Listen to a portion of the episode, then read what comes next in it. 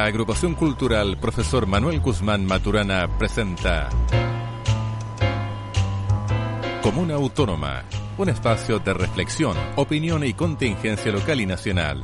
Distintas voces, distintos temas. Comuna Autónoma, de Curicó hacia el mundo.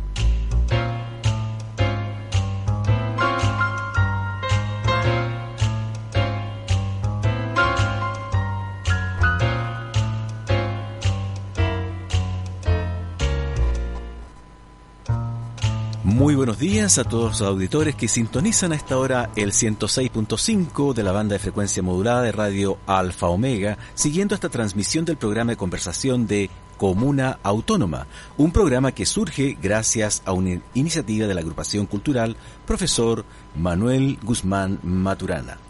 Este programa sale al aire en directo para la región del Maule a través del, del dial, bien digo, de Radio Alfa Omega de Curicó y a su vez a través de diferentes redes sociales como la plataforma de Facebook Live de la radioemisora y posteriormente en diferido en las redes sociales como Spotify. Hoy sábado 11 de junio de 2022, día que celebra, a propósito, el onomástico de Bernabé, Vaya para ustedes también el afectuoso saludo en este otoñal día. Aprovecho de comentar que la temperatura mínima registrada el día de hoy llegó a eso de los 1 grado Celsius, con una máxima proyectada por lo menos agradables 17-18 grados. Se esperan cielos despejados para esta jornada. Y bueno, entrando en materia, amables radioescuchas de Comuna Autónoma, comparto que contamos con la presencia de tres invitados esta mañana para conversar un poco más sobre el tema de hoy, masonería, una mirada común. Debo señalar que la masonería en nuestro país recientemente, el 24 de mayo pasado, celebró 160 años de existencia. Fundada el 24 de mayo de 1862 en el puerto de Valparaíso.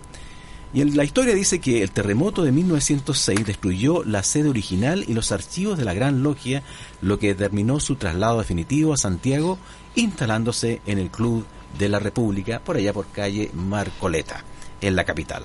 Su máximo representante es el gran maestro de la orden, Sebastián Jans Pérez. En diversas ciudades del país existen casas masónicas, logias constituidas hace muchos años, otras más recientes.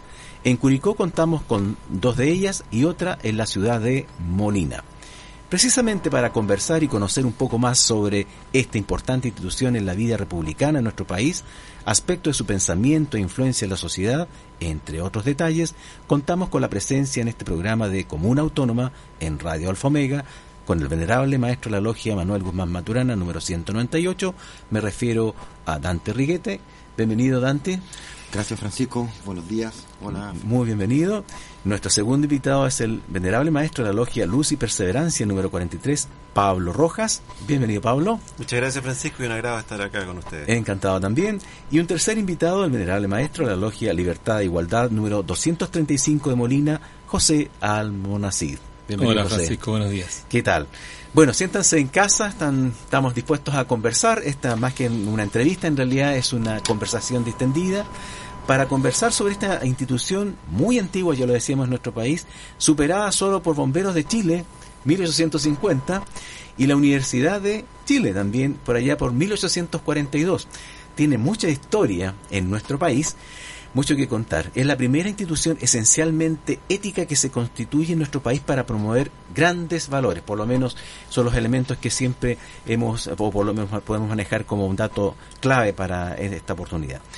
Y hurgando un poco en la información que seguramente inquieta o llama la atención a muchos de nuestros auditores que no conocen con respecto a la masonería, y buscando por ahí, dice el Diccionario de la Lengua Española, DLE o la Real Academia Española, ¿ya?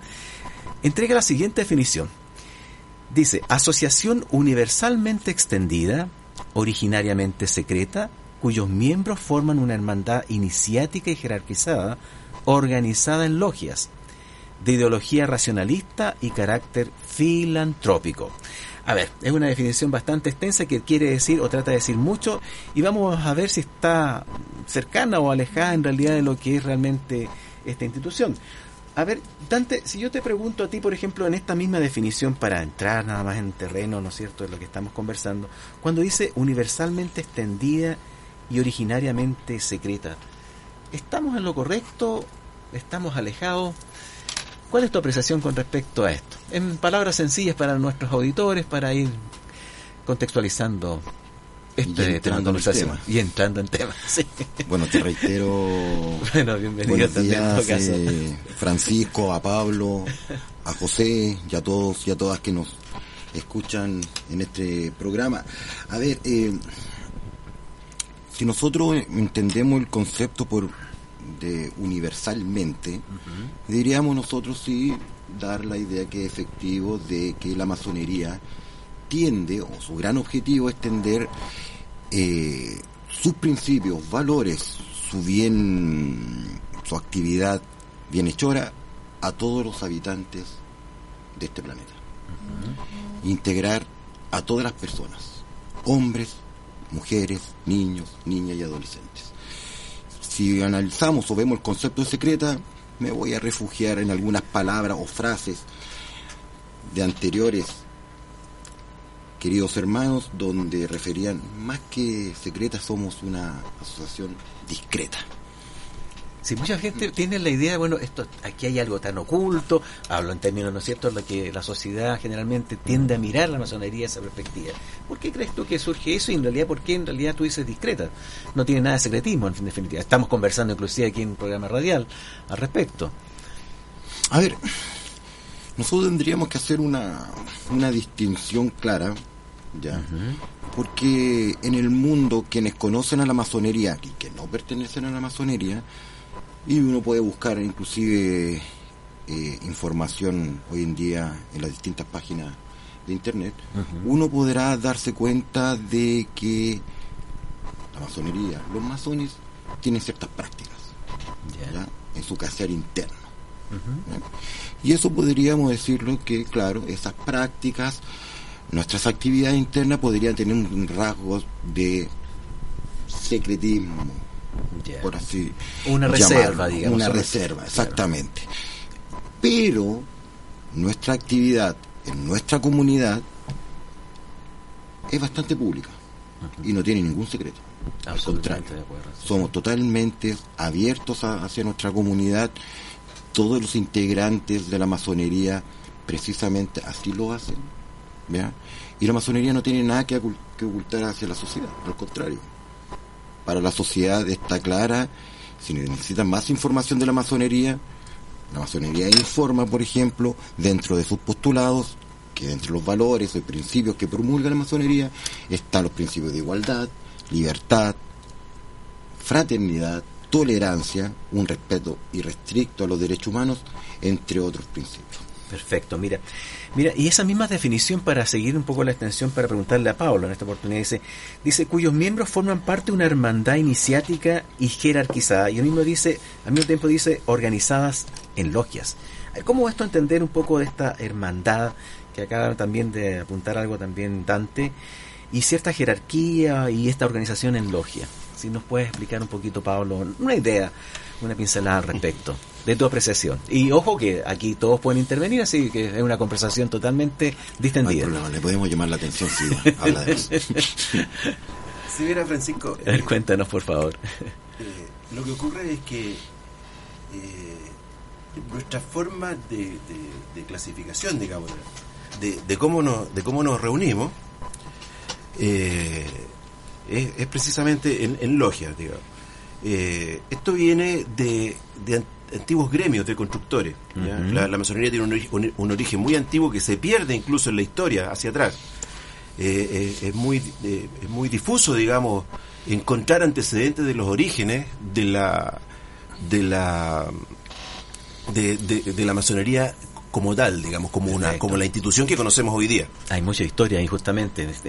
Hay bastante historia. Entonces, esta, esta, estos gremios de constructores eh, cuando pasan de, de, su labor de, de, su labor eh, de edificación propiamente tal que eh, y, eran los constructores las grandes catedrales. Cuando uno estudia historia bueno pensando en Europa en el medioevo qué sé yo en fin cierto y posterior pero en realidad no posterior también mucho más atrás en la historia se va orgando eran los constructores los que estaban ahí trabajando con las con las piedras no es cierto las rocas levantando las estructuras, las grandes catedrales, grandes edificios. Exactamente, eran los que eran los que tenían el, el tenían el conocimiento para hacer estas edificaciones gigantescas con, con medios con medios que hoy día no tenemos, o sea, con, medios que, que ellos no tenían no tenían no, tenían grúas, eh, no tenían elementos hidráulicos, no, no tenían elementos eléctricos para, para hacer las construcciones que hacían. Sin embargo, lograron hacer obras maravillosas que están todavía en pie. Y, y esto, estos conocimientos no eran de conocimiento público, no habían escuelas donde se dictaran estos conocimientos. Entonces, las personas iban entrando, digamos, a esta, a esta, a esta profesión de constructores, iban entrando como, como aprendices. Y posteriormente, de acuerdo a la experiencia que iban adquiriendo, podían tener el grado de maestro, pero, pero estos conocimientos eran, eran secretos eran secretos para esa escuela, digamos. No eran de uso común, no habían libros donde uno pudiera estudiar esto. Y de ahí que viene un poco el, el, secreto de la que, hacía referencia en la introducción, digamos. Y que se mantenía hasta el día de hoy, porque también esto muta también a otro tipo de, de masonería más eh, intelectual, ¿no es cierto?, en el paso del tiempo, hasta el día de hoy, en buenas cuentas. Claro, con el paso del tiempo hay una transformación de estos gremios, cuando ya eh, desaparece este boom de, en Europa de construir eh, grandes catedrales y hacer grandes edificaciones, ¿no es cierto? Eh, la, estos, estos masones, mason, que es albañil en el fondo. si tú traduces la palabra masón al castellano, porque es un vocablo inglés, es albañil. Y estos albañiles cuando, cuando ya empiezan a, a, ¿cómo se llama? desaparece la esta esta tendencia a hacer grandes construcciones, ¿no es cierto? Ellos guardan en secreto, eh, guardan los secretos de su profesión y empiezan a hacer un trabajo más, eh, más especulativo, un trabajo más hacia las personas. Y se, hace un, se arma un paralelismo entre lo que la entre lo que es la construcción de estas grandes catedrales y la construcción de la persona en sí misma. Y eso es un poco el, el cambio de giro que tiene hasta el día de hoy. Y de por ahí, de por ahí viene el secreto, digamos. El secreto es, es, es, el secreto del arte de construir estas grandes obras. La misma definición, por extensión, ya cerrando esta parte para preguntarle a José también que está presente acá con nosotros, señala que tiene una característica de ideología racionalista, son, ¿no es cierto?, y un carácter filantrópico. A ver, ¿cómo explicitamos un poquito, eh, eh, tomándonos, agarrándonos a esto que dijimos que es la definición de la RAE, ¿no es cierto? Sí.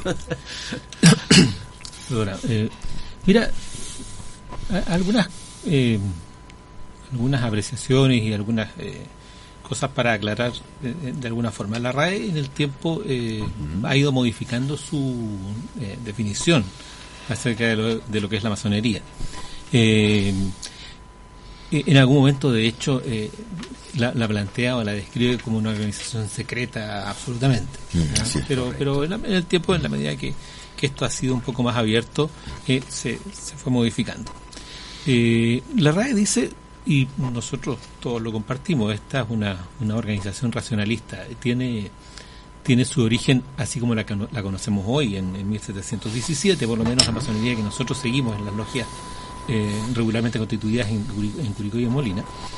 Y, eh, y nace eh, esta idea, como yo le decía, alrededor del siglo XVIII, en torno a, todo la efervescencia racionalista y humanista de esa época. Uno, si, si tiene un poco de tiempo puede acudir a los libros y leer historia de las de la historia occidental en esa época, se va a encontrar con que hay muchas cosas que empiezan a cambiar.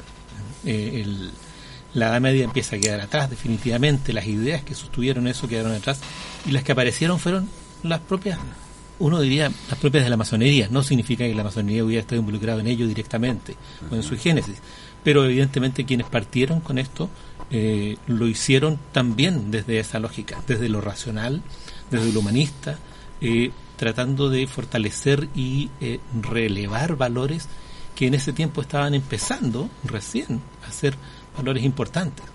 Valorar a la persona, al, ser humano, valorar eh, a la familia, valorar el entorno, valorar al otro, a aquel que no era pariente mío, pero que tenía las mismas condiciones mías. ¿Ah? Y con reconocerlo como igual fue una cosa súper relevante en ese tiempo y sigue siendo hasta hoy el yo diría que una piedra fundamental de la masonería, y, y no solo de ella, sino que buena parte de la humanidad en, en el mundo occidental eh, y seguramente en el resto del mundo también. ¿eh? De ahí nace esta idea racionalista eh, y que termina con la misma definición, como la misma definición lo dice, en lo filantrópico. En lo filantrópico, La exactamente. masonería, sí, eh, en la medida que dice o que trata de reconocer el valor de las personas, independiente de dónde estén y cómo estén, quiénes sean o cómo piensen, ¿ah? busca en la práctica ser una institución que termine siendo filantrópica, es decir, que ayude a los hermanos, a, a todo el mundo en realidad, todo el mundo, todos somos hermanos, A ¿ah? todos. no, no solo quienes somos masones. Claro. Es el carácter universal, precisamente, también para... Eso es importante destacarlo. Sí, sí. Sí. A ver, dice, a mí me llamó mucho la atención cuando estaba haciendo la presentación para ustedes también, en el inicio del programa, dice, eh, tendría que ordenar esto, Luz y Perseverancia es el número 43, tiene un número. Después Manuel Guzmán Maturana, número 198. Libertad e Igualdad, número 235. Me refiero a las tres logias que están presentes aquí en Curicó y en Molina. ¿Y ¿Qué quiere decir ese número? Porque nosotros estamos hablando de 160 años de la masonería en Chile y las logias tienen también, por lo que vemos, ¿no es cierto?, una progresión también, eh, y ese número dice mucho con respecto a su fundación. Sí, sí. A ver, Yo- yo- partamos por, eh, a ver, eh, nosotros que somos sí, la, sí. la logía de Molina, somos las más jóvenes, las más jóvenes exactamente. tres. En instalación, ¿no? en instalación. Los hermanos Libertad e igualdad. Bueno, conversamos con José Armando Nacido en este momento en el micrófono, sí, sí. Así es, ¿no? Libertad e igualdad en- número 235. Claro. Fundada en el año 2017, estamos lo correcto. claro. Eh, como dice, como bien aclara antes, nosotros somos los más jóvenes de fundación, pero no necesariamente lo- los miembros somos los más jóvenes. Probablemente ah, estamos en el promedio un poquito arriba, no, no lo sé exactamente. En edad. Pero eh, básicamente el- las logias y la masonería, y voy a tratar de ser súper simple, eh, a riesgo de que mis hermanos venerables maestros aquí al lado me, me- me miren de manera eh, molesta. Eh, A ver, la masonería, diga, la ¿eh? masonería es una escuela. Y todos nosotros, los que ya rondamos los 50 y algo, o 40 y algo en algunos casos, recordamos que las escuelas siempre tuvieron números. Yo estudié en una escuela que era la E22 y después me cambié, miento, estudié en la E25, después me, me cambié a la 22, me fui a un liceo de hombres que era el número 2 de la ciudad donde yo vivía y eso hacía que eh, de alguna manera uno se reconociera en base a números. La masonería tiene eh, estas pequeñas como escuelas separadas distribuidas por todo el país. ¿eh? Cada una tiene un nombre distinto, trata en su nombre de reconocer algo que eh, la misma logia o los mismos hermanos de la logia rele- relevan o quieren reconocer como relevante. ¿Eh?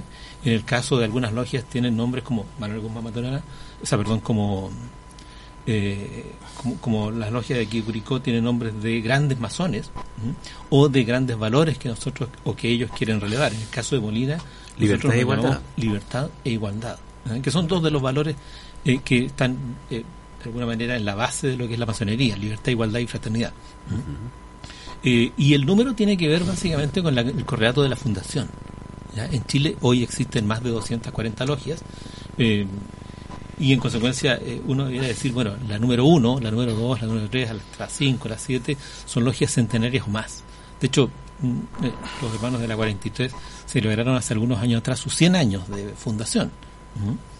Eh, las logias probablemente, como ya lo, lo dijiste antes, Francisco, la primera logia se, fu- se fundó en 1862. ¿Mm? En consecuencia, uno debiera decir, mira, en la medida, y esto es meramente administrativo, en la medida que uno tiene un número, de alguna manera reconoce que logia se fundó más recientemente o más antiguamente. Y en el caso particular de aquí de Pablo Rojas, ¿no es cierto?, venerable maestro de la Logia Luz y Perseverancia de acá de Curicó, la número 43. ¿Ya tiene 109 años de edad? Exactamente, ciento- cuentas. 109 años, se fundó en, en mayo de 1913. Ya. Y, Y este nombre, Luz y Perseverancia, ¿eh? ¿cómo viene su origen? No sé, eh, ¿cómo surge? eh, nuestra logia tuvo, tuvo un nombre un nombre eh, diferente al principio, no, no lo recuerdo en este minuto, no- me atrevería a decírtelo, Ujú. pero eh, eh, tiene una historia muy bonita. digo. Eh, eh, aquí, aquí en Curicó es una historia muy, muy, muy bonita, digamos, partió a lo- en los principios de la masonería chilena. eh. O sea, fue muy tempranamente, Curicó ya tenía una logia masónica y, y se, se, se, ubicaba acá en, la, en el fondo La Marquesa, donde hoy día está la población La Marquesa. Ahí está nuestro primer... Eh, Allí estuvo la primera logia, digamos. Exactamente, que funcionaba en una casa particular de, un señor Esteves. Ya, mira qué interesante. Y mm, bueno, eh, Luz y Perseverancia resalta dos, eh, dos valores fundamentales en su nombre, digamos. Eh, nuestra orden tiene, tiene muchos valores que destacar, digamos, pero, pero yo creo que, que luz y perseverancia, la luz siempre se, se asimila al conocimiento. Y la perseverancia es a insistir, ¿no es cierto? a, a insistir una y otra vez permanentemente en adquirir el, conocimiento. Y el conocimiento no es otro que el conocimiento del ser humano mismo, digamos, de nuestras fortalezas, nuestras, nuestras debilidades.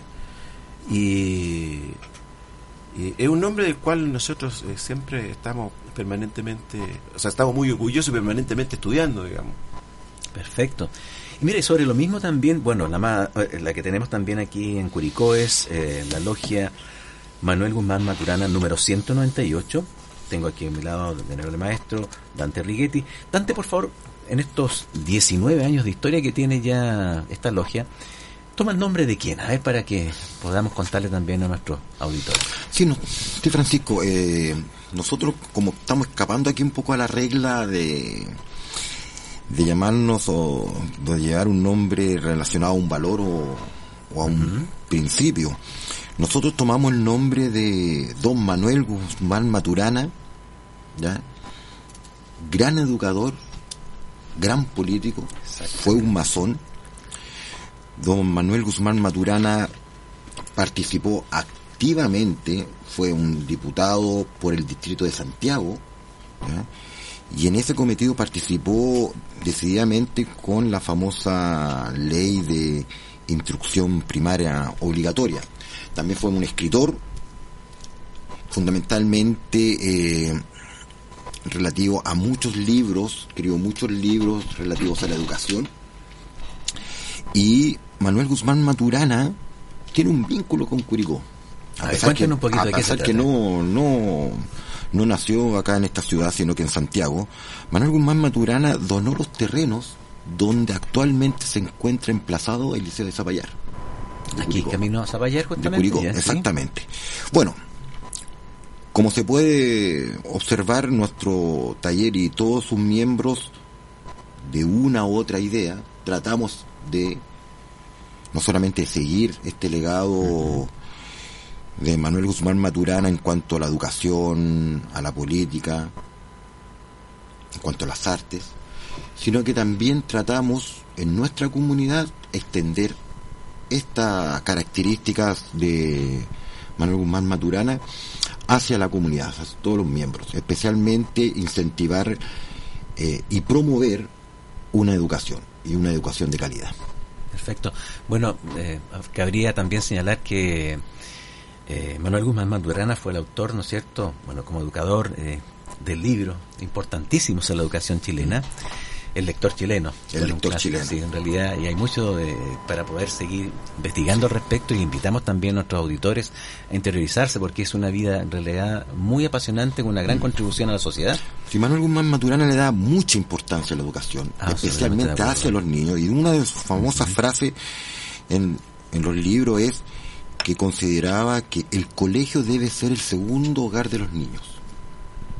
Perfecto. La importancia que le daba eh, Manuel Guzmán a la educación hacia los niños, niñas y adolescentes. Mira qué interesante. Estamos conversando aquí en el espacio de Comuna Autónoma eh, un tema muy, muy importante por la influencia que tiene a nivel país, en este caso también en nuestra comuna, eh, la masonería. De allí que nuestro programa de hoy lleva el nombre, ¿no es cierto?, de Masonería, una mirada común, conversando con Dante Righetti, venerable maestro de Manuel Guzmán Maturana, número 198 de Curicó, Pablo Rojas, venerable maestro de Luz y Perseverancia, número 43, también de Curicó, y José Almonacid, venerable maestro de Libertad e Igualdad, número 235 de Molina.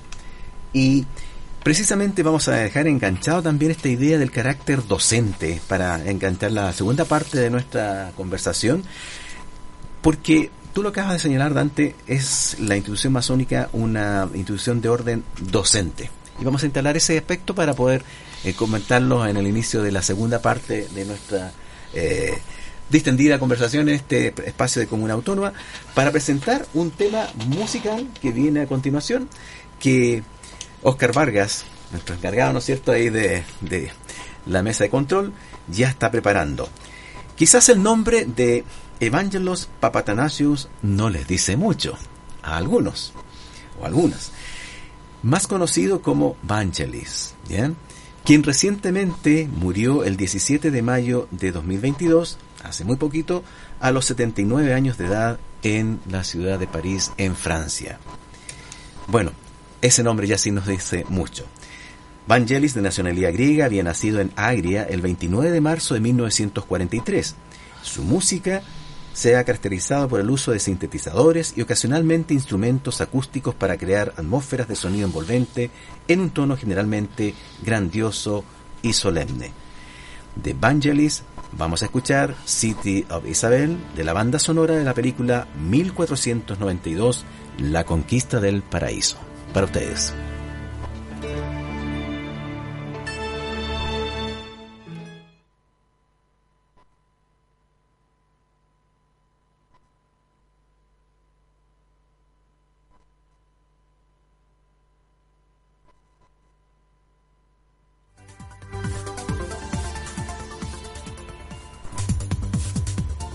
En Radio Alfa Omega 106.5 de la frecuencia modulada estamos presentando Comuna Autónoma.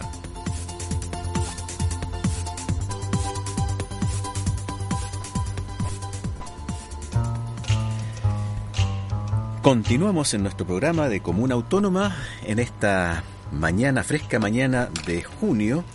Bueno, y con los invitados especiales que tenemos en esta oportunidad me refiero a los venerables maestros de las respetables logias de aquí de Curicó, eh, Luz y Perseverancia número 43, Pablo Rojas, Manuel Guzmán Maturana número 198, presentado por Dante Righetti, y Libertad e Igualdad número 235 de Molina, José Almonacid. Y aprovecho de dar un aviso muy importante de un programa especial que tendrá nuestro programa de Comuna Autónoma el próximo lunes 13 de junio, entre las 10 y 11.30 horas. Anotar, amables auditores, este dato con respecto a el programa especial de Comuna Autónoma. Palabra de Constituyente es el título que va a tener ese programa especial este lunes 13 de junio entre las 10 y 11.30 de la mañana. Y los invitados son Paola Grandón González, representante del 17 Distrito Región del Maule, Beatriz Sánchez Muñoz, del 12 Distrito Región Metropolitana, y Benito Baranda Ferrán, del 12 Distrito también de la Región Metropolitana. Ya lo saben, este día lunes 13 de junio, de las 10 a 11.30 horas, Palabra de Constituyente, un programa especial para ese día de Comuna Autónoma. Y bueno, dejamos en nuestra conversación, en el espacio anterior, eh, un tema lanzado que tiene que ver justamente con el carácter formativo que tiene eh, la masonería y me aferro a una, una palabra, una frase que es eh, recurrente escuchar con respecto a la orden que dice que somos una orden docente. Y me engancho también en esa idea, no sé si cualquiera de ustedes, Dante, Pablo, José, puedan tomar la palabra con respecto a qué quiere decir con esto, a qué apunta. Cualquiera de ustedes. Parta. José, adelante. Sí, mira, eh, la masonería es, yo creo que lo comentaba antes, una escuela, en definitiva. Busca eh, enseñar, instruir al hombre, ayudarle a, llegar eh, a donde quiere llegar, a, como decía Pablo hace un rato, a acercarse al conocimiento, a la luz en particular. es una escuela, no como cualquier escuela, no, no tiene libros y no los no, no los eh, desparrama por todos lados, no, eh, no funciona tan directamente como lo que uno se imagina que es una escuela, pero tiene la misma lógica. Eh, tiene, como a ser súper simplistas de nuevo, tiene un director que es el venerable maestro en cada escuela, que es, que es una logia, tiene cursos, en este caso son tres cursos, cada curso eh, tiene un nivel distinto, eh, los aprendices son el primer curso, los compañeros del segundo y los maestros del tercero. Tiene profesores de curso que son los vigilantes dentro de cada logia.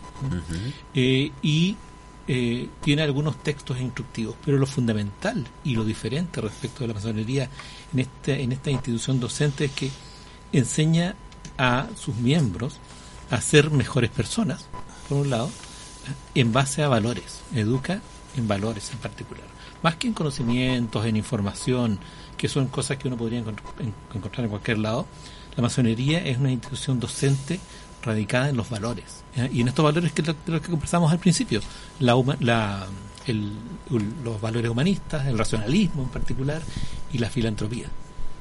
Perfecto. Mira, y, en esto, mira, eh, saltando a Pablo, eh, la masonería, tal como ustedes están señalando, siempre está poniendo ese énfasis, ¿no es cierto?, en estos grandes valores que permiten garantizar la condición humana. Es un, es un sello particular y distintivo de, de la masonería. Es una institución, una entidad eminentemente humanista que pone un gran énfasis a ello. ¿Cómo lo, lo plasman ustedes también el trabajo que desarrollan eh, como, como logia, por ejemplo? Ustedes? Nosotros nos centramos principalmente en el, trabajo de los de los de los miembros de primer grado, de los aprendices, como decía eh, como decía eh, José. Eh, les vamos entregando formación paulatinamente.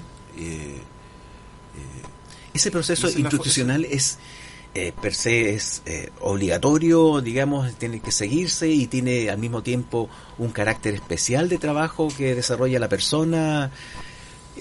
Eh, mira, no centrándose tanto en esta en esta parte tan técnica de lo que es propiamente tal la cómo se, se, desarrolla la formación masónica y un poco para que la gente que nos está escuchando pueda entender con mayor facilidad, te, te, puedo decir de que cada cada miembro que está en la orden va desarrollándose de acuerdo a sus propias eh, capacidades. Nosotros no tenemos un nivel estándar, digamos, donde todos tengan que saber lo mismo, todos tengan que dominar los mismos conocimientos o manejar de igual forma los mismos valores. Los valores son, conceptos relativos, son conceptos que, que de acuerdo a la, a la formación, ¿no es cierto?, los valores van adquiriendo distintas connotaciones.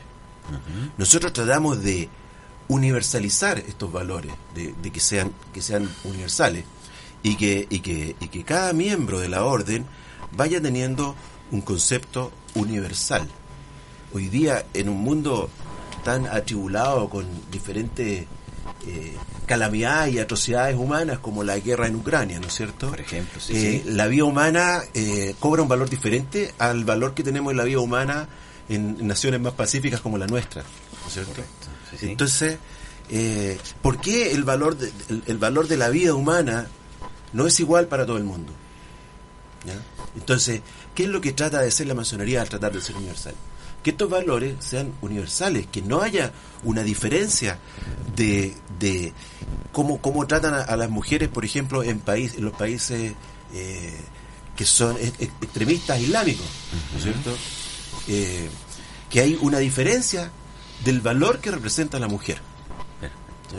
Entonces, eh, la masonería, el, gran, el gran, el gran, la gran mirada de la masonería es que estos, estos valores que nosotros damos por sentado, que, que nosotros que tenemos, tuvimos una, una, una, una, educación más o menos similar, los colegios son todos más o menos parecidos, ¿no es cierto? Y tenemos ciertos conceptos de los valores. Pero en otras regiones del mundo no, no son los mismos conceptos. Entonces, a eso es lo que apunta la masonería, a la universalidad. Y por eso aspiramos a ser universales, digamos. ser universales. Mira, uno de los aspectos que, bueno, señalando eh, este punto, que es una institución docente, hay que recordar que el nombre que de la logia que diriges, en tu caso, Manuel Gómez Maturana, y ya lo mencionamos en el espacio anterior, lleva el nombre de un gran educador y político que contribuyó muchísimo a la educación en nuestro país. Eh, entonces, la, la consulta eh, apunta a, precisamente a ese gran valor que, inclusive pensando en las escuelas normalistas, eh, gran parte de los educadores que formaron parte de, de las gloriosas escuelas normalistas, ¿no es cierto?, que se echan muchos de menos hasta el día de hoy, todo el mundo tiene gratos recuerdos, fueron precisamente, muchos de ellos fueron masones y tuvieron un aspecto fundamental en el desarrollo de lo que fue la educación de la población de los niños y jóvenes de una época. Sí, en nuestra historia sí. en la educación. Francisco, voy a lanzar un poco con, con las respuestas de, de Pablo y, José, un poco complementar la, la pregunta inicial en, en esta segunda parte. Básicamente, la masonería como escuela docente busca una formación integral del integrante, del miembro, ya, del querido hermano, del hermano que participa, pero en distintas facetas, no solamente filosófico, sino que también en las artes, en la cultura, indudablemente con mucho estudio respecto a eh, el conocimiento respecto a distintos valores, virtudes y principios que nosotros debemos, como lo digo, debemos aprender para luego esa enseñanza poder traslucirla o eh, extrapolarla al mundo eh, o a la comunidad donde uno se desenvuelve. A la pregunta, Francisco, respecto a Manuel Guzmán Maturana, sí, él fue, fue un educador, pero también fue un político, él fue diputado, y en esa calidad de diputado fue un ferviente defensor y promotor promotor de la educación laica chilena. Eh, como lo dije en su momento, eh, participó activamente en la ley de instrucción primaria y indudablemente él y otros tantos eh, docentes, maestros, normalistas, precisamente fueron masones. Y en esta misma idea del magisterio es la que sigue eh, rondando o pisando fuerte o siendo base en nuestra orden. Perfecto, se entiende. Bueno, ahora la, la impronta de la masonería en realidad eh, se plantea desafíos que son importantes con la sociedad y la humanidad. De hecho, inclusive si uno revisa su página principal de la Gran Logia de Chile, eh, refiere que inclusive no solamente hay un trabajo que va interno no eh, a nivel de trabajo con los miembros de la, de, la institución en el ámbito propiamente tal masónico, sino que también de manera importante extramuros. Y se encuentran aquellos temas que en realidad afectan o tienen incidencia importante en la vida humana y en nuestra realidad como comunidad y como país.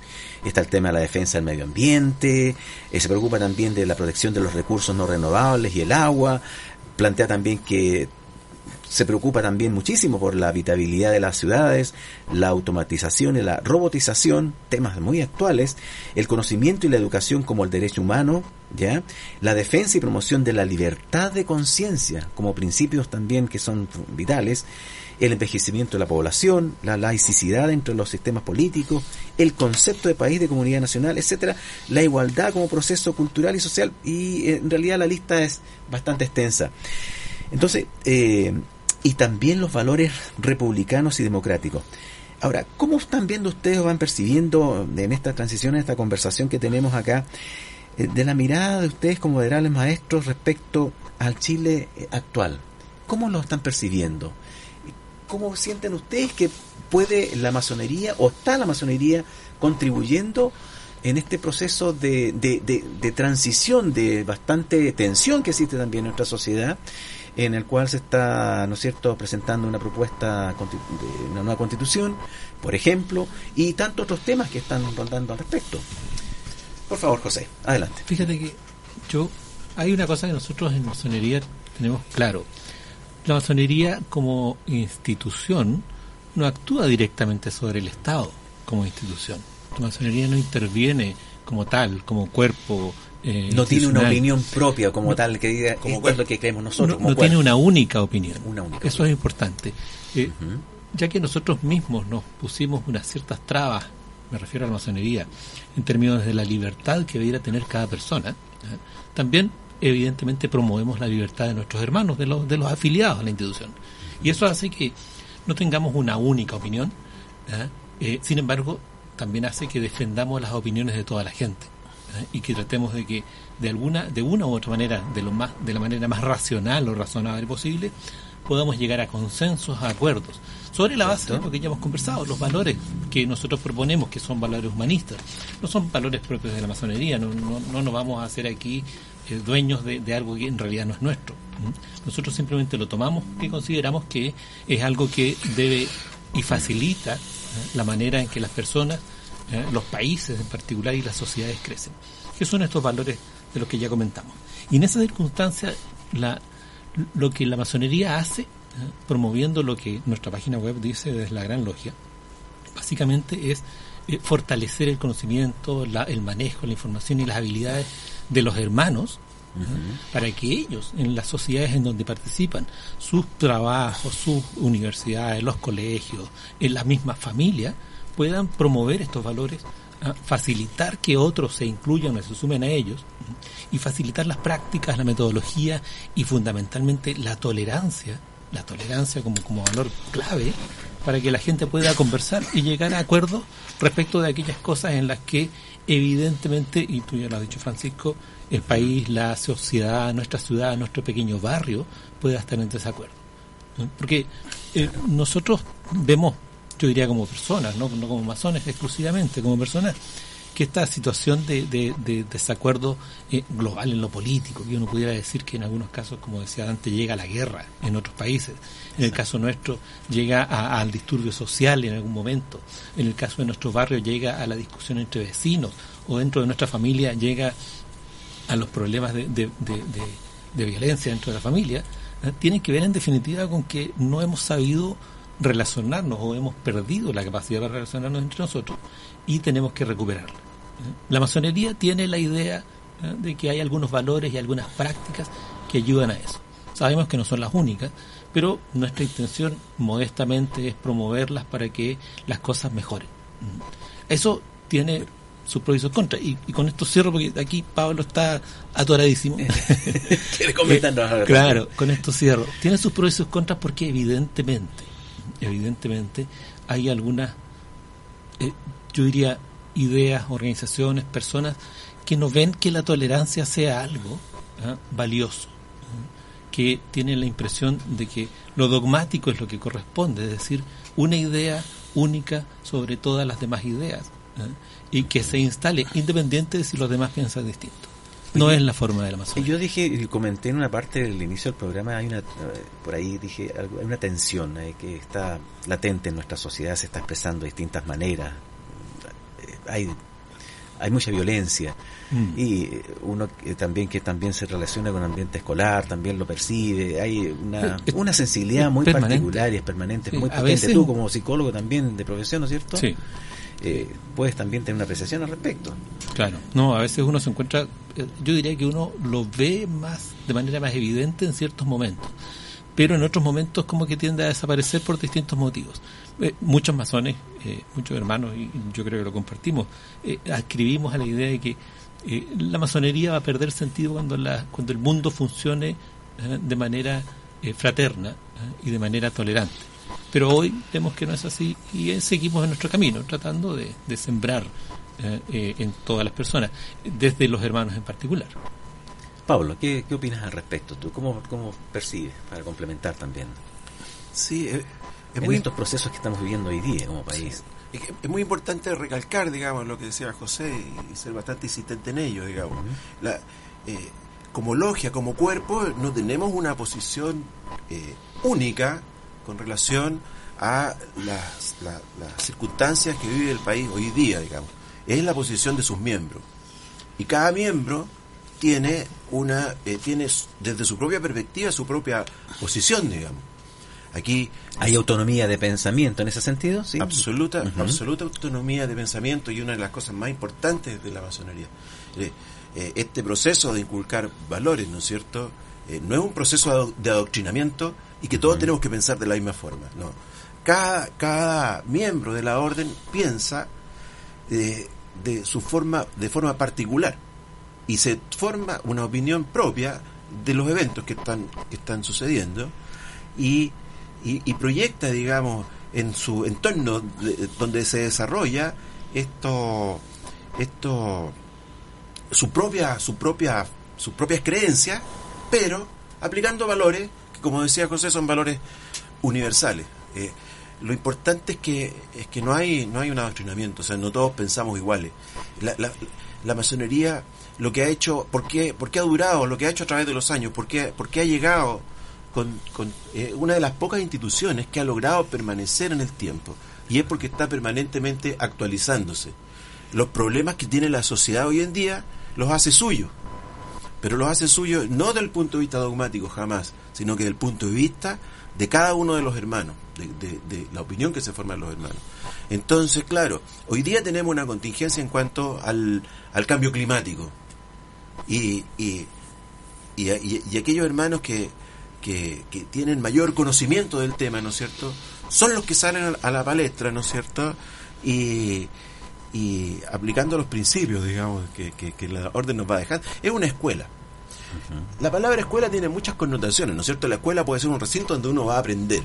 Pero también hay otra connotación de la palabra escuela, que es la enseñanza que te deja. Fíjate que, que por ejemplo, en las escuelas profesionales, eh, eh, un mismo profesional de diferente, de diferente universidad tiene tiene eh, tiene diferentes comportamientos diferentes enfrenta su profesión de una manera diferente. Eso también se llama escuela. Es lo que te queda de la formación que obtuviste, es tu escuela. Entonces, eh, eh, lo mismo, lo mismo es, es lo que deja, es lo que deja la, la, masonería como institución a sus miembros, le deja una escuela, le deja la base de un cierto, de, de, de un cierto conocimiento para que ellos lo apliquen en la vida diaria de acuerdo a su propia conciencia. Es decir, genera un sustrato, un cimiento, ¿no es cierto? Y cada cual va construyendo su camino en, fu en función de esos valores o principios que son eh, fundamentales. Por lo tanto, lo que destaca en la sociedad, sociedad, no es la logia, uh -huh. sino que son sus miembros. Ellos son los que destacan en la sociedad. Así es. Tu apreciación. Sí, es que yo no quiero ser. Te veo muy pensativo. Claro, no, no, quiero ser reiterativo, pero en toda esta problemática de que tú anuncias o, o enumeraste, Francisco, hay un, un factor muy importante y algo así refirió José. Nosotros en la masonería, a través de sus miembros, tiene que, tenemos que ser capaces de, de, y precisamente en estos tiempos, donde más se requiere, debemos ser capaces de poder plasmar en la comunidad el valor de la tolerancia. Porque sí. ¿Cómo se entiende esa tolerancia? Porque, porque sí, y para allá voy. Que no se entienda la tolerancia en la mera, ah, ya lo dejo escuchar, uh -huh. ¿no? O la mera aceptación, no. La tolerancia involucra inclusive la, pos la posibilidad de debatir las ideas, ¿ya? Pero siempre con respeto, ¿ya? Y debatir las ideas no significa necesariamente estar de acuerdo con la postura del otro, al contrario. ¿ya? Existe un, un, concepto errado ese de la tolerancia, efectivamente. Claro, simplemente mm. algunos sí. prácticamente la, ya la, hasta la equivalen a censura o simplemente a una mera acción pasiva de escuche. No, no. Y eh, sí, cada uno de nosotros tiene la libre la libertad de, expresión, libertad de pensamiento, la libertad de conciencia, etcétera la masonería no tiene una opinión única respecto a distintas problemáticas. Sí, la masonería va a la par de las evoluciones sociales, pero quiero señalarle a todos los presentes y especialmente a los que nos escuchan, sí la masonería transversalmente tiene ciertos principios que todo miembro tiene que respetar y seguir y tratar de promover, no no tratar, de promover derechamente en la sociedad o comunidad donde se desenvuelve. La justicia, la libertad, la igualdad. Y vuelvo aquí a, a, a resonar una expresión que para mí es fundamental, es promover el respeto irrestricto a los derechos humanos. Perfecto. Mira, yo entiendo que la masonería en todo caso también a nivel, estoy hablando a nivel nacional, ha presentado su posición con respecto a su pensamiento en las audiencias públicas que tuvo, ha tenido la Convención Constituyente. En su momento también ha entregado su parecer, estos grandes valores, estos grandes principios que estamos comentando. Y, en alguna forma ha hecho saber también eh, su voz. Eh, considerando y respetando todas estas disquisiciones también que se plantean con respecto a las opiniones particulares que cada uno de los miembros de la, de la institución tiene. Eh, ¿Cómo sienten ustedes que se va generando aquello? Eh, ¿Qué, percepción o qué receptividad pueda tener aquello en, en, este conjunto humano que está trabajando en, en, elaborar esta nueva constitución? Francisco, cuando tú dices de que, de que que la logia ha puesto, ha, puesto su, su punto de vista, digamos, en la comisión. Esto no es que haya, haya una, una persona a cargo detrás de esto de, de, poner bueno, punto de vista, sino que esto ha sido el fruto de trabajo de todas las logias a lo largo de todo Chile. Ha habido un trabajo previo, ¿no es cierto?, que han recogido el parecer. Pero un trabajo bastante, bastante profundo y bastante hecho a bastante conciencia, digamos, donde se toma la opinión de todos los hermanos. Y con la opinión de todos los hermanos se llega a, armar, digamos, una propuesta definitiva. Y eh, salió un libro muy, muy importante el año pasado, que la masonería propone a Chile, que, que resume, digamos, que, está, en, está en librerías, digamos, y, y, ese, ese resume, digamos, la posición de la, de, la masonería en diversos aspectos de la contingencia, de las diferentes contingencias que tenemos hoy día. Es, un, es, muy importante, digamos. Pero ese libro no es, no es un autor, son todas las logias de Chile que participaron en la confección de ese libro y a la cual se llega, digamos, a una, a una conclusión y a una propuesta final a través de la opinión de todos los hermanos. Perfecto, muy claro. Bueno, les compartimos a nuestros amables auditores que seguimos en el programa de Comuna Autónoma conversando acerca de masonería, ¿no es cierto? Una mirada en común. Y eh, recordarles también a nuestros ah, auditores que este lunes 13 de junio, entre las 10 y las 11.30 horas, habrá un programa especial de este programa de Comuna Autónoma con el nombre de Palabra de Constituyente. Estarán presentes aquí en el estudio de Radio Alfa Omega Paola Grandón González, del representante del 17 Distrito Región del Maule, Beatriz Sánchez Muñoz, representante del 12 Distrito Región de Metropolitana, y Benito Baranda Ferrán, también representante del mismo distrito decimosegundo de la región metropolitana, para conversar entonces sobre temas álgidos que tienen que ver justamente con lo que está pasando en estos minutos en nuestro país y, e informarnos y tener apreciaciones y puntos de vista. Estarán entonces estos tres invitados el próximo día lunes 13 de junio entre las 11 y las 11.30 horas. Y vamos a ir a una cortina musical con el segundo tema que, hemos coordinado con nuestro eh, radiocontrolador, Oscar Vargas, y que tiene que ver con el siguiente tema, el tema de Manuel García, La Gran Capital. Y explico, la canción La Gran Capital del cantautor Manuel García, autor cantautor nacional, hace referencias a la novela de Martín Rivas, de Alberto Blesgana, y en ella se cuenta la historia de un joven provinciano y su experiencia al llegar a la capital a finales del siglo XIX, a alojar a la casa de la familia Encina una de las más reconocidas familias de la socialité santeguina. Es la temática del provinciano en la capital. Y curiosamente este tema de Manuel García engancha justamente con esos mensajes que queremos escuchar a continuación. Llegué a Santiago provinciano y Martín Rivas salió mi encuentro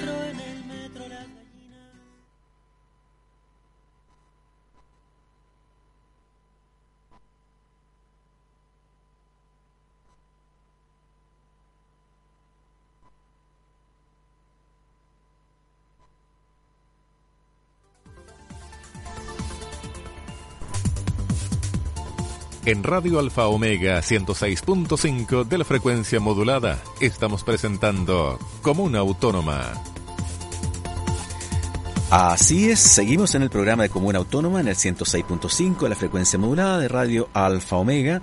Estamos en amena conversación con el tema de esta mañana, masonería, una mirada común junto a nuestros invitados. Manuel Guzmán, eh, perdón, Dante Righetti, voy a decirte Manuel Guzmán Maturana número 198. Tenemos también a Pablo Rojas de Luz y Perseverancia número 43 y al venerable maestro José Almonacid de Libertad e Igualdad número 235. A ver, voy a lanzar una, una pregunta y un punto que a veces puede resultar un tanto llamativo. ¿Es la masonería un club de Toby?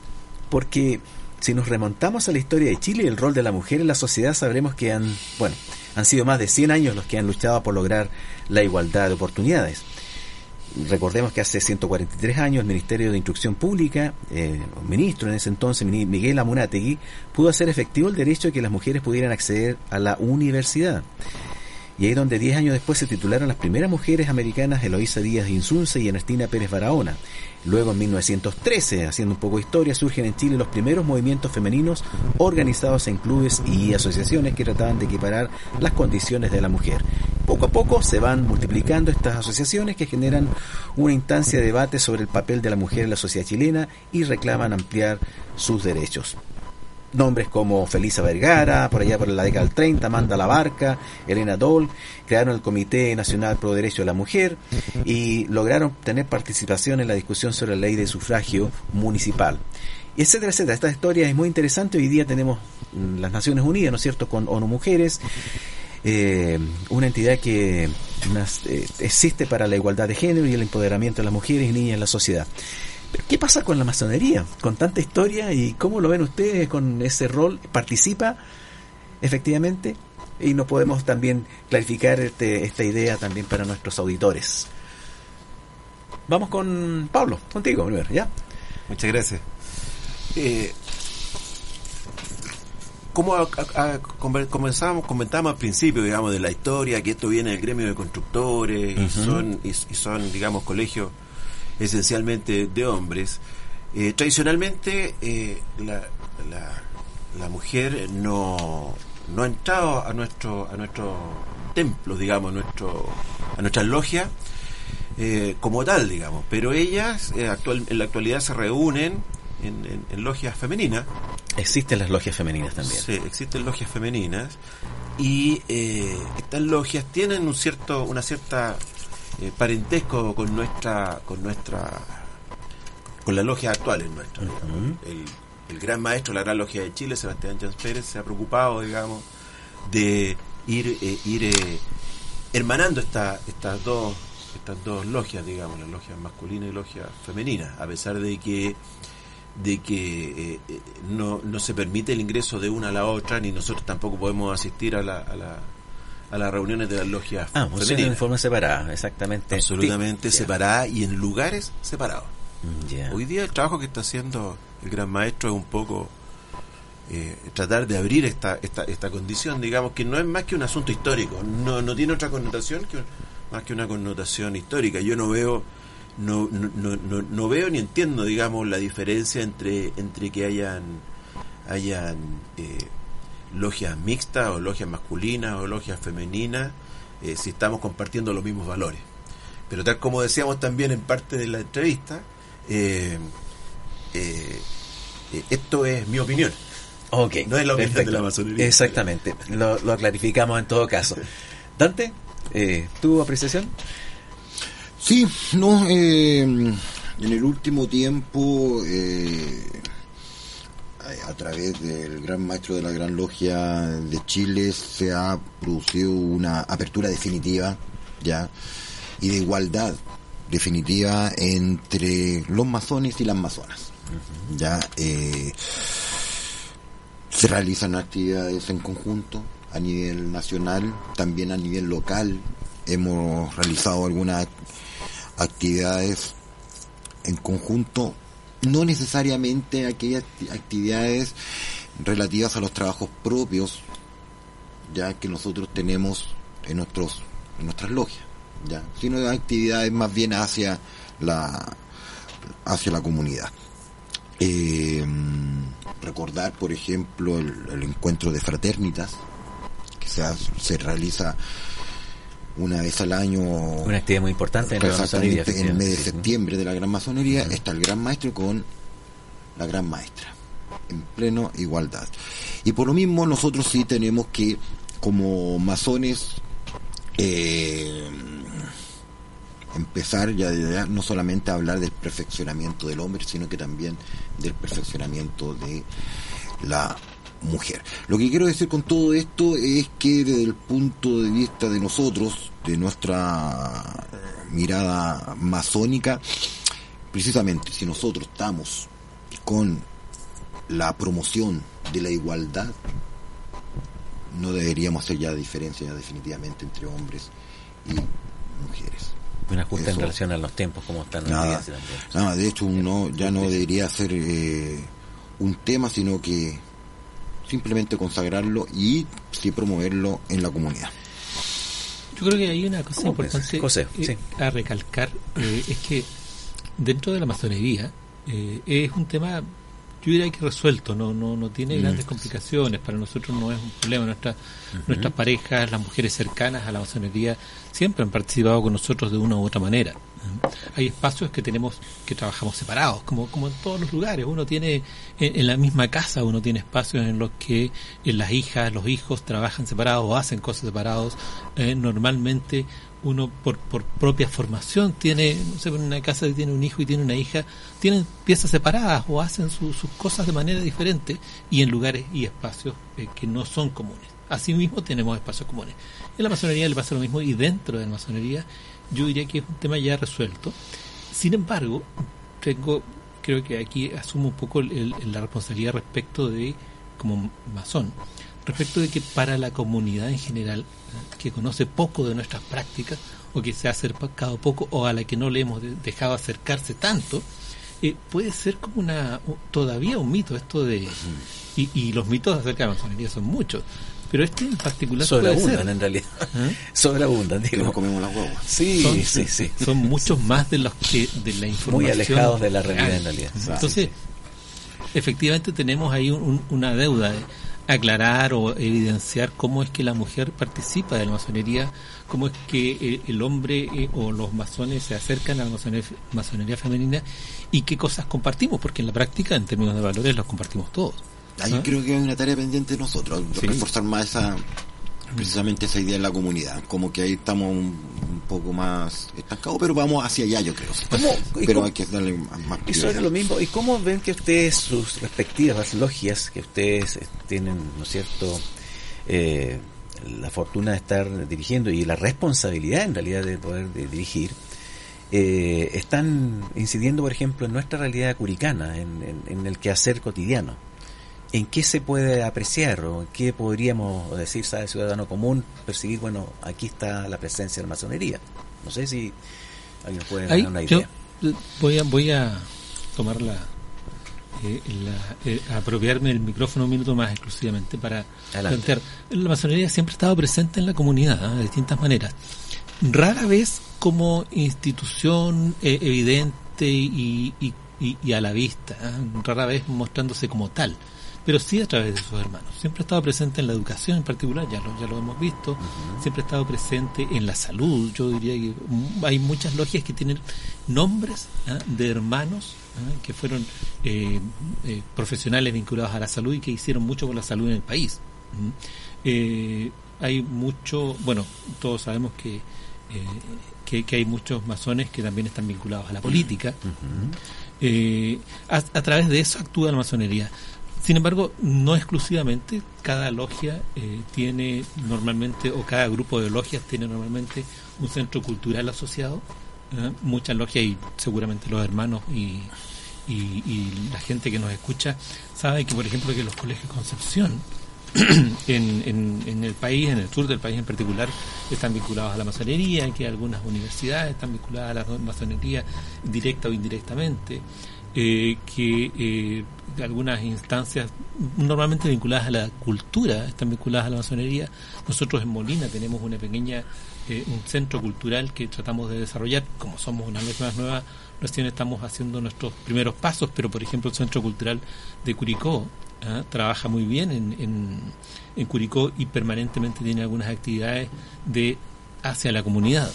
Fundamentalmente en, difusión de lo que es aspectos culturales, eh, de presentación lo, de exposiciones, lo- lo charlas. más frecuente porque es es más fácil de abrir a la comunidad tiene que ver con las actividades culturales.